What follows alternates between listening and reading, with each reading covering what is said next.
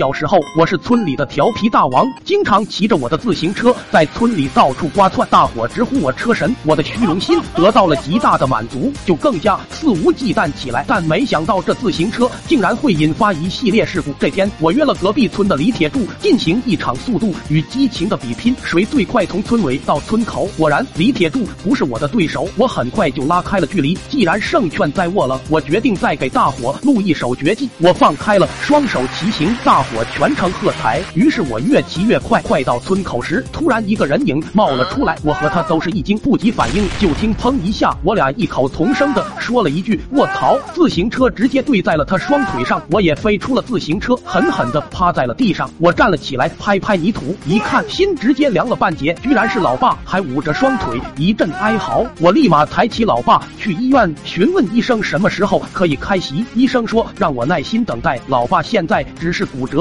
多多补钙就好。我把老爸抬回家，扔在床上，老爸又一阵狼嚎。此时我想起了医生的嘱咐，骨折必须多补钙。又想到班主任提到过，村口施工队那里就有什么钙，这不就是老爸现在最需要的吗？我马上去村口施工地，看到旁边还有沙子，估计是配合使用的。于是我一并扛回去，将钙、沙子和热水混在一起搅拌，装满一盘，准备给老爸做理疗。此时的老爸已经睡得跟死猪一样，我猜是奄奄一息息。了，我马上把盖直接敷在老爸腿上，大功告成。只见老爸脸色从痛苦变成了舒缓，直呼我的好大儿懂事了。话音未落，老爸嗷嗷大叫起来，抽搐个不停，还做起了仰卧起坐。我见状也是慌的不行。老爸痛苦的说：“是那些钙，快给老子弄开！”可我力气小，根本掰不开。为了老爸，我只能拿起我心爱的喵喵锤，往老爸的腿就是砸。伴随着老爸的鬼哭狼嚎，钙被砸开了，老爸的腿也肿得跟猪脚一样，还。晕过去了。当晚，我又扛起父亲去医院。医生一看，这父子俩怎么又来了？村长也来看望老爸。我向村长说清了来龙去脉。村长叹了一口气说：“你还是帮你爸准备一下开席吧，他迟早被你坑死啊。”